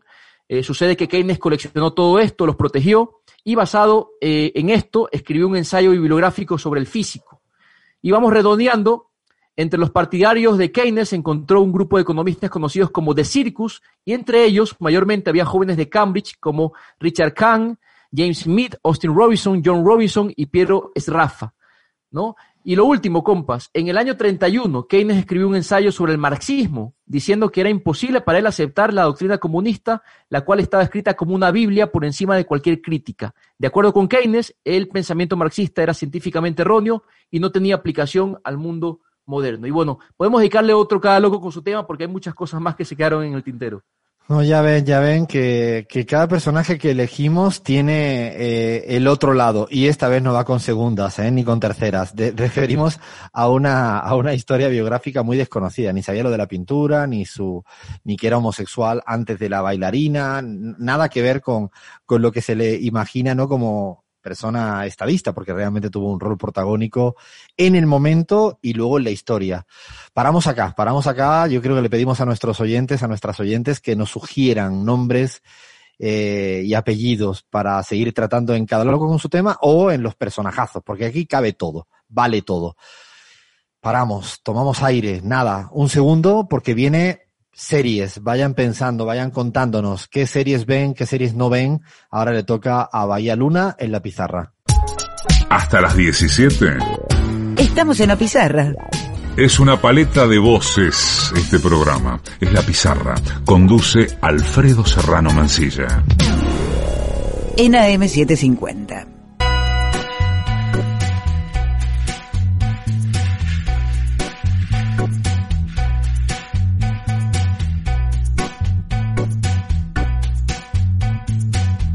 No, no me lo puedo ni creer que hoy creo que vamos a cumplir con todo lo planificado, solo hemos sacrificado, y qué felicidad me gusta decir que he sacrificado Guillermo Glietti. esto no lo puedo hacer cotidianamente, pero en la radio sí. Bueno, él entenderá, no, nos llevamos demasiado bien. Hay demasiada confianza, pero el resto va a entrar todo en el programa. Bueno, quiero, quiero pensar que sí, porque teníamos previsto un ratito para, para series series y política, política y series, que de vez en cuando nos gusta compartir con la gente que nos escucha qué vemos, o que no queremos ver, porque de vez en cuando hay alguien que dice, yo recomiendo esta y salta Leandro Álvarez y dice, esta es muy mala, sobre todo si yo la he dicho. No, no, no, no. Si, digo otra, Crismar Lujano, Crismar Lujano dice, esta es malísima también. No, porque además lo tienen pactado. Hay otro chat eh, paralelo que lo que hacen es decir, cuando Alfredo vaya a decir algo, ahí vamos, no, no, no, no. Yo, por eso no digo la serie que yo he visto antes, ni a Bahía que va a hacer este segmento, se lo digo, lean. E igual la mente maestra detrás de todo esto sabemos quién es, el señor Fernando Saninelli que nos digita a todos. Eso es cierto. Yo no sé, todavía me siento frustrado que no sé cuándo va a hablar algún día al aire y nos tiene aquí, pero así. Nosotros somos su voz. Somos su voz, sí, sí, al final somos todos, no títeres de, del amigo Saninelli. Bueno, vamos, Bahía, ¿con qué, con qué series? A ver si, del grupo que vi que fuiste preguntando durante la semana, que ven, que no ven, porque tú creo que tienes como mucho tiempo para ver series, mucho, mucho tiempo. Entonces, ¿cómo te manejas con eso? Me sobra, la verdad que sí, pero como hay para todos los gustos, la realidad es que también elegí aquellas series que son como más cortas, que son como mi estilo, digamos, yo, yo las elijo por si duran cinco capítulos o cinco temporadas, ¿ya? Está fantástico. Eso es un criterio importante, ¿eh? Es un criterio importante. Exactamente. Así que vamos a empezar con esta, Chernobyl del 2019, es una miniserie de TV que tiene solo cinco episodios para gente como yo, que no tiene tanto tiempo, el 26 de abril del 86, la central nuclear de Chernobyl, en Ucrania, por entonces perteneciente a la Unión Soviética, sufrió una explosión masiva que liberó material radiactivo en Ucrania, Bielorrusia, Rusia y en otras zonas de Europa Central. La serie relata de múltiples puntos de vista eh, lo que aconteció en torno a una de las mayores tragedias en la historia reciente, así como los sacrificios realizados para salvar al continente de un desastre sin precedentes. Yo esta no la he visto, tengo que decir que la tengo pendiente. No sé a veces si verla o no porque mm, tengo la mm, el miedo, el miedito de que sea muy crítica lo que uno quizás tiene eh, previamente en la cabeza y no quiero atreverme a eso, no se lean. Yo la vi, Alfredo, me parece una muy buena serie en, todo lo que respecta al, aspecto técnico, al desarrollo del guion, clímax, etcétera, está muy bien, pero sí, obviamente no es casual que saquen una serie crítica a la ciencia rusa en aquel entonces. Eso un poco me pasa y como que ya tengo bastante tiempo como para enojarme cuando leo algún amigo medio comunicación, ya sé Clarín, eh, como que para el ratito que tengo libre verme una serie y acabar ahí con un enojo, bueno, la tengo ahí, la tengo ahí, algún día la veré porque todo el mundo dice ciertamente que, que es muy buena. ¿Qué más, Bahía? Bien, seguimos. Tenemos Marcel del 2016. Es una de las mejores series de política y no es tan conocida. Es de Gerard Depardieu como protagonista. Marcel es la primera serie original francesa de Netflix lanzada en el 2016 y que no consiguió el éxito esperado en ese momento, pero es una buena opción si buscas algo más desconocido en este ámbito. Es una serie entretenida con dos temporadas nada más, importante, muy amena y fácil. Marcel nos cuenta la historia de una ciudad con el mismo nombre, una ciudad en la que Robert Taro, que es Gerard Depardieu, Lleva 20 años siendo alcalde, pero ahora entrará en una guerra de sucesión con el que ha sido siempre su pupilo, su protegido que es Lucas Barres. Barres se convierte en el principal rival de Taro y la guerra entre ambos por mandar en la ciudad se compagina con un buen relato y retrato de la ciudad Marcel, de diferencias de clases, de barrios abandonados por la política y de decisiones de aquellos que mandan. Es bastante tengo, buena. Tengo duda, Bahía, tengo dudas porque yo creo que empecé a verla, pero no sabía que era de política ni de esa rivalidad, sino, no sé, pero mmm, creía que era de temas de narcotráfico, a lo mejor estoy confundiendo todo y empieza con una cosa en un barco, no sé, estoy así, tengo, tengo mucha duda, pero tal como lo has contado me, me apetece, porque todo lo que es cine o serie política francesa, me atrapa bastante, ya, ya, he recomendado miles de veces Vagon Noir, he recomendado ¿no? La, la, la, sombra de los hombres, que es de la asesoría política. O sea, y ahora si me lo permites, déjame recomendar una, porfa, porque es, la he visto reciente. Yo sí tengo mucho tiempo libre porque no trabajo nada, estoy casi todo el día al pedo. Entonces, eh, intento elegir las largas de 25 temporadas. Esta no, esta fue de una, pero se llama Press es una serie de los medios de comunicación y la política. Muy británica, muy british, muy bien hecha. Es una verdadera joya. Muchas veces me lo preguntan. Yo no suelo ver tanto Netflix. Veo Filmin, que es una plataforma que todavía no nos publicita en la pizarra. Si quieren mañana hacer una inversión de 10 millones de, de dólares para apoyar a este no modesto programa de radio, nosotros pues lo, ya veremos qué hacemos con esa plata. Eh, esta publicidad no tiene ningún tipo de precio, pero lo utilizo mucho Filmin. Es una plataforma muy interesante. Se la recomiendo. Press, serie británica fantástica casi para ver eso que hay tras bambalinas de los medios de comunicación. Imperdible y Bahía, búscate un ratito, que para cuatro o cinco capítulos esa te da. Bien, bien, la anoto y prometo mirarla. Vamos con la última, Years and Years del 2019. La política es uno de los temas que trata esta serie y el personaje me gusta mucho porque es de Big Rock, que inevitablemente nos recordará a Donald Trump. Otra de las miniseries que podemos ver en HBO con menos de una hora por episodio y solo una temporada. Years and Years comienza en 2019 y termina 15 años después. Relata la historia desde el 2019 hasta esos 15 años próximos y se muestran los cambios sociales, tecnológicos y políticos. El trato de la inmigración, la homosexualidad o la diferencia de clases son algunos de los temas que encontraremos en otro de los más recomendables títulos de la plataforma. Esta me la, me la noto porque sí tengo pendiente. Ahora estoy viendo otra francesa, que ya saben que es mi predilección, pero me, me anoto, me anoto porque hay que ver, hay que ver un poco serie y vaya, por favor, haz el esfuerzo, deja de trabajar un poco. Si estás trabajando, por ejemplo, en CELAG, deja de trabajar en CELAG un rato y, y ve una serie, anota, anota. Ya si trabajas eh, en alguna institución pública, lo- mm, nada, tampoco. Lo lamento. Lo Lo dijo lamento, estoy viendo mi serie. Estoy viendo... Eh, bueno, paramos, paramos, que se nos viene el, el tiempo encima. Eh, llega la tanda informativa en, en AM750 y vayan pensando la palabra que vamos a dejar escrita, dicha en la pizarra. Sábado a la tarde, Alfredo Serrano Mancilla, en la pizarra. Una paleta de colores, una sonoridad múltiple. por AM750. Somos Una señal.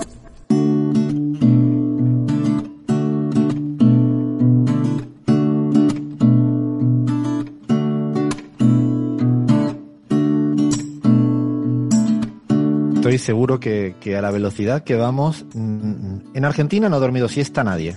Al que se haya puesto a escuchar la radio no había manera. En Ecuador y Bolivia yo creo que tampoco. En España como es el previo, es el previo a la tapita o al vinito, a la cervecita. Y también le agradecemos a la gente que lo escucha a cualquier hora. Hoy en día la radio se escucha mucho, mucho, mucho a través de podcast. No sé si Crismar me está hablando. Eh, Yo, eh, ustedes sienten la dificultad que yo tengo. Yo tengo cinco caras delante mía, más la mía, que ya mirarse la intento no evitar más. Tengo a Fer Saninali con el tiempo diciéndome te queda un minuto, te queda dos minutos. Cris, ¿qué, qué, qué me decías? ¿Qué decías? Es que tenemos, estás hablando, estás hablando de, de las personas que nos escriben y que nos escuchan y, y no queremos dejar pasar la oportunidad de, bueno, mandarles también saluditos a quienes nos escriben, María Pía Piachanteni. La tarde de los sábados es mucho mejor con ustedes. Gracias. Claudia, Claudio Dorda, qué buen programa, felicitaciones. Estela Ferraro, hola, hola, como cada tarde de sábado, abriendo la puerta de la casa para encontrarnos. Y Lorena, sí, gran programa. Gracias a todos y a todos por escucharnos. Es que además es que tengo al equipo que incluso cuida más a los oyentes que este que habla. La verdad que es un desastre esto total. Menos mal que Gris está ahí, no pendiente de decirle, no, pues nos escriben mucho y la verdad que estamos muy, muy contentas y contentos de tener a tanta, a tanta gente que nos, que nos sigue sábado tras sábado o días entre semana o, cuando quieran. Escuchen, escuchen radio y quédense un ratito con nosotros acá en, en la pizarra. Quería, tenía algo para terminar, no tengo más tiempo ya, el tiempo se viene encima, quiero una palabra. Entonces voy a hacer algo distinto. Le voy a pedir al equipo que termine con la palabra que dejamos escrita en la pizarra y le añada, ¿no? El país de América Latina que crean, que crean que es el que más medallas ha obtenido en unas Olimpiadas. Es decir, tiene que decir la palabra y el país es bastante fácil. Bahía Luna no lo puede decir. Creo, creo que no lo puede decir. Si no se acuerda, lo puede decir. Ella sabrá. Ella sabrá si es verdad o no. Y le digo a los oyentes que, bueno, a ver si aciertan, a ver si aciertan. Lean, ¿qué palabra dejas escrita en la pizarra y qué país? Eh, la palabra que dejo escrita en la pizarra es tapones. Tapones de el zapato de para jugar al fútbol. No sé por qué se me ocurrió esa palabra tapones. Por- debe ser porque hace poquito volví a jugar al fútbol y casi me doblo el tobillo. eh, Espérame, eh, que la próxima juego contigo, ¿eh? Dale, dale, por culpa de unos tapones medio, medio mal puestos, creo que va por ahí la mano. Y a ver, la adivinanza, déjame pensar, eh, país de América Latina tiene que ser eh, Cuba. Ok, después no digo nada, un poquito más tarde. Gaby, Gaby, Gaby, palabra y país. Mi palabra es montaña y, y viene vinculado a esa Warmi, a esa mujer que entrevistaste tan linda. Así que la palabra es montaña. Y em, yo también le apuesto a, Cuba. Abraham Verduga, palabra y país. Yo voy a dejar la palabra cholo, porque no solo en honor a, a Lidia, que fue maravillosa la entrevista, sino porque también recuerdo los cholos de mi país, de Ecuador, y Cuba. Yo estoy casi convencido que es Cuba. Crismar Lujano, palabra y país. Salud mental, dos palabras más que una. Y aquí van a decir que hay un sesgo ideológico, pero Cuba también. Bahía Luna. Bueno, elijo conectados porque es lo que nos permite encontrarnos y desencontrarnos cada sábado en la pizarra. Y bueno, no lo voy a decir porque creo que lo sé y nada, me, además lo tengo permitido por vos, Alfredo. Pues yo dejo una palabra, Cuba. Homenaje a Cuba, dejo la palabra Cuba, ya sabrán quién es. Cuba, mucha Cuba. Hasta acá llegamos, llegamos que se nos viene el tiempo encima. Esto es la pizarra. Un sabadito más, nos escuchamos en la próxima. Lo dijimos desde hace ya mucho tiempo, casi tres años. Somos la pizarra y hemos venido para quedarnos.